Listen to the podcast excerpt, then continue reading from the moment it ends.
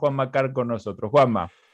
Babenco, vamos a hablar del 17 de octubre, ¿no? Una fecha importante para nuestro país, otro aniversario más de, bueno, aquel famoso 17 de octubre del 45, ¿no? Cuando Juan Domingo Perón estaba detenido en la isla Martín García y todo un pueblo salió a pedir su liberación y obviamente desde allí empezó la mitología del peronismo, ni más ni menos.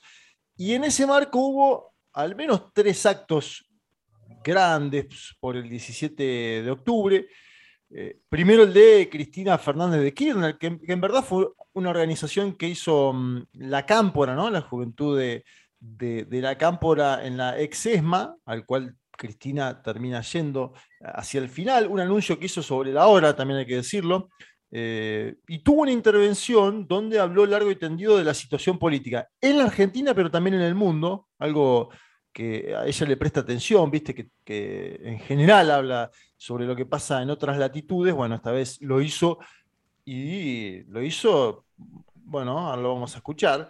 Eh, me parece que en una, en una semana justo donde veníamos debatiendo Nick, ¿no? Que aparezca Cristina a hablar del mundo, es interesante. A mí me hace acordar a esos futbolistas que vos estás diciendo, bueno, está bien cuando aparecen, porque aparecen poco, pero meten un pase en cortada que, ¿no? Te habilita a alguien un, Ortigosa, si querés. No sé si es el mejor momento de Ortigosa. ¿Qué comparación hiciste? Un Andrés ¿eh? ¿te, gusta, ¿Te gusta Andrés Iniesta? ¿Andrés Iniesta, un Iniesta, ¿te gusta? me gusta más un Iniesta, tiene más que ver, me parece, sí. Bueno, no, te dije Ortigosa porque obviamente 2014 es para nosotros un lugar en el mundo. Sí, lo sé, lo sé. Em, una primera definición interesante sobre las PASO, ¿sí? porque Cristina habló largo y tendido de las PASO en aquella famosa carta, ¿no? en, el momento de la pelea del tema del gabinete, eh, que terminó en Juan Mansur al frente de la jefatura del gabinete de ministros. Hay un acuerdo entre Cristina y Alberto. Pero quiero, que escuchemos el primer audio de Cristina hablando sobre lo que sucedió en las pasadas eh, elecciones y cómo, ella dice, no festejen tanto, le dice al PRO a Juntos por el Cambio. A ver, escuchemos a ver, aquí en nuestro país, en las últimas elecciones, en las parlamentarias que son ahora y que fueron ahora, si vemos los votos que reunieron las dos coaliciones principales, son el 70%. En el 19, cuando fuimos a la presidencial, las dos coaliciones habían reunido casi el 90% de los votos. Y ahora el 70, quiere decir que un, tercio del electorado, yo he visto muchos festejos, en algunos se ve que no leen ni se ponen a analizar bien todo, pero bueno, qué sé yo, hay gente que festeja porque le enseñaron que había que largar globos y bueno, y siguen con los globos. Muchachos, pinchen los globos y pónganse a pensar qué hacemos con el país. Bueno, hay una Cristina crítica con Juntos por el Cambio diciendo también en algún punto, Eddie, está esto ¿no? de festejar en la situación en la que está el país, digamos, eh, bueno, es, complejo, ¿no? Eh, ella dice, no se ponen a analizar todo, analizar sería el contexto también, ¿no? Eh, y varias veces hay que decirlo que antes ella había llamado un diálogo oposición-gobierno que nunca se concretó, ¿no? como aquella famosa otra carta donde hablaba de la economía bimonetaria de nuestro país. Em, después Cristina se puso a analizar eh, la política internacional, eh, como mencionaba antes, habló de la extrema derecha en Europa, eh, habló de lo que está pasando en Francia, en Italia, donde hay un movimiento fascista llamado Forza Nueva, habló del fin de la era de Angela Merkel en Alemania, de lo que está pasando en Berlín con la expropiación de viviendas, o mejor dicho, la votación que se hizo, y en ese contexto de análisis, eh, Cristina habló sobre el peronismo y su vigencia. A ver, escuchemos esa parte.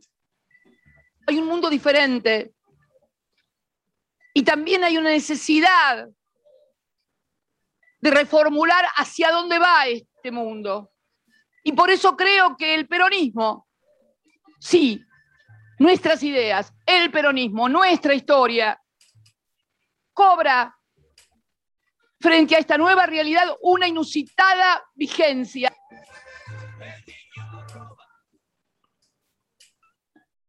Muy bien, muy bien. Ahí estaba Cristina, entonces estás muteado, Juanma. Ahí estaba Cristina. Este, bueno, vuelvo, vuelvo. Este mensaje para la juventud, sí. Sí, sí, no, y hablando sobre la vigencia de el peronismo, según ella, en el contexto internacional.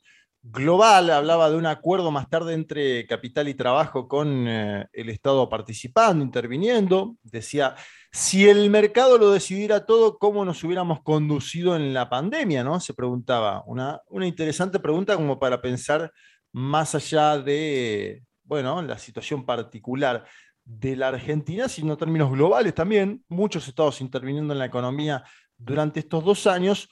El día domingo ayer hubo concentración en diversas plazas del país y una grande en Plaza de Mayo, ¿no? Em, la Madre de las Plazas y la Plaza de las Madres, como se le dice.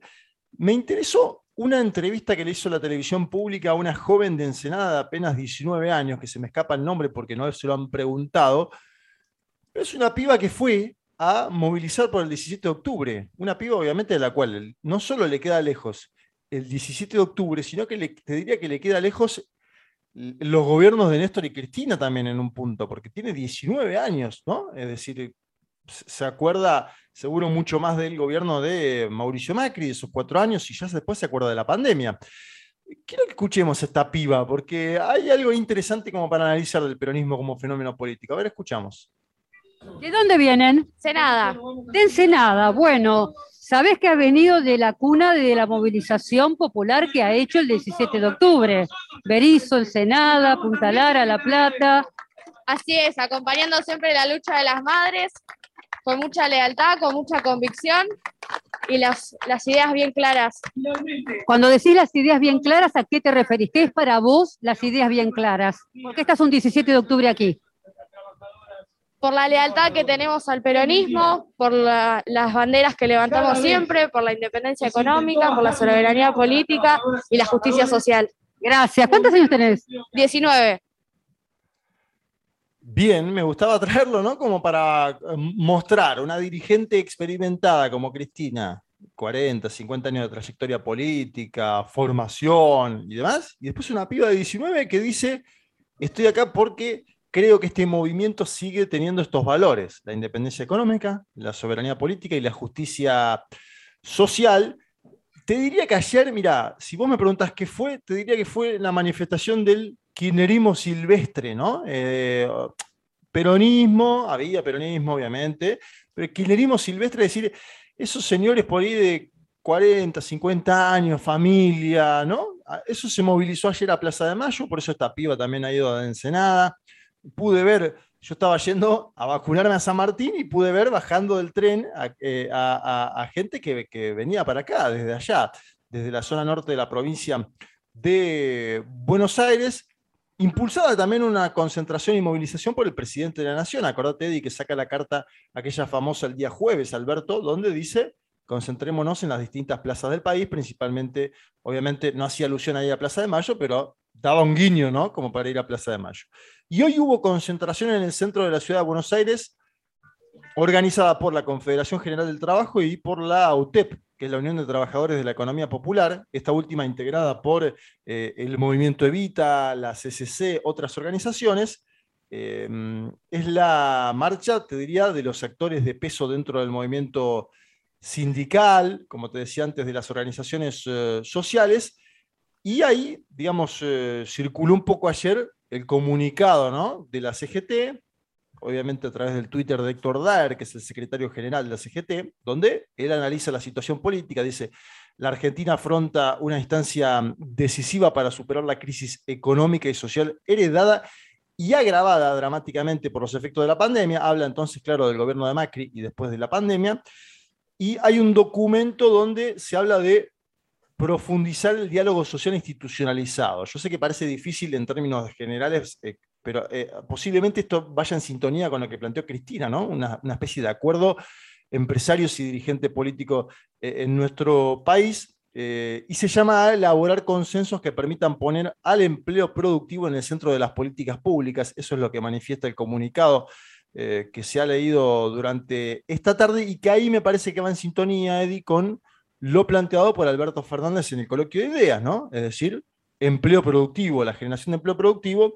Me parece que la Argentina ya está pensando en su conjunto y principalmente los actores políticos que conducen los destinos del país, que están nucleados en el peronismo, eh, en cómo enfocar la pospandemia, ¿no? Una economía que ya empieza a crecer, gente que ya se puede movilizar, discusiones en torno a qué hacer con el Fondo Monetario Internacional. Hay, algunos debates, evidentemente, sobre cuál es la orientación eh, de los próximos años de la Argentina, si tiene que pagar o no pagar. Creo que ha sido bastante claro en ese sentido la propia Cristina en las cartas que ha lanzado eh, últimamente. Y bueno, un movimiento popular organizado después de tanto tiempo manifestándose en las calles, ¿no? que creo que fue la nota de este fin de semana en la Argentina. Sin duda. Me quedo también con algo de lo que vos eh, mostrabas, volviendo a esta, esta piba de Ensenada ¿no? y, sus, y sus declaraciones que es algo que me parece muy interesante, incluso viendo todo el espectro político, ¿no? Desde, desde el kirchnerismo hasta los libertarios. Me parece que es muy interesante que, eh, como no pasaba antes, eh, muchos jóvenes se, incorporaron y se, involucraron mucho en este último tramo de tiempo con la, con la política, ¿no? Esta pibe 19 se ve que tampoco ¿no? empezó a militar ayer, quiero decir, se nota que tiene una tradición que por ahí empezó en su colegio secundario, compartiendo tal vez en un, en un centro de estudiantes, no lo sé, pero eh, me parece siempre muy, muy interesante y muy bueno eso, viniendo de una generación ¿no? La generación de, que fue adolescente en los 90, que estaba muy distanciada, que se, que se mantuvo durante muchos años muy distanciada ¿no? de, la, de, la, política y que veía la política no como una herramienta para transformar y mejorar la sociedad, sino como el enemigo directamente. ¿no? Eh, tomo esto que decís, está bueno en el sentido de que en los últimos dos años también se nos aparecía que la juventud militante era esta libertaria o de derecha. Y esta piba lo que demuestra, obviamente no es esta piba sola, pero esta piba le están preguntando por qué vos vas y tiene muy claras todas la, doctrina peronista, me parece que hay algo interesante como para analizar también, ¿no? Eh, que aún en la adversidad, aún con un gobierno que se le hace muy dificultosa la cuestión económica, lo hablamos largo y tendido en este programa, esa piba está militando y está ahí poniendo el cuerpo significativamente para un proyecto que cree emancipador, ¿no? Y bueno, eso es algo interesante en esta coyuntura eh, tan, tan dinámica que vive nuestro país, Eddie. Totalmente. Yo creo que los pibes en la, en la política de alguna manera nos iluminan el futuro, ¿no? Hay futuro posible si es que hay gente que tiene voluntad de, de transformar las cosas y de mejorar la sociedad, involucrarse, ¿no? No pararse en la, en la vereda de enfrente a criticar lo que se está haciendo, sino involucrarse, poner el cuerpo y tratar de, de, cambiar, de modificar las cosas. Bueno, Juanma, un lindo repaso de todo lo que vino pasando este fin de semana. Mientras tanto, seguimos adelante. Quédate con nosotros, 11 39 39 8888, si querés dejarnos mensajes en nuestro WhatsApp. Seguimos en hora 16 hasta las 6 de la tarde.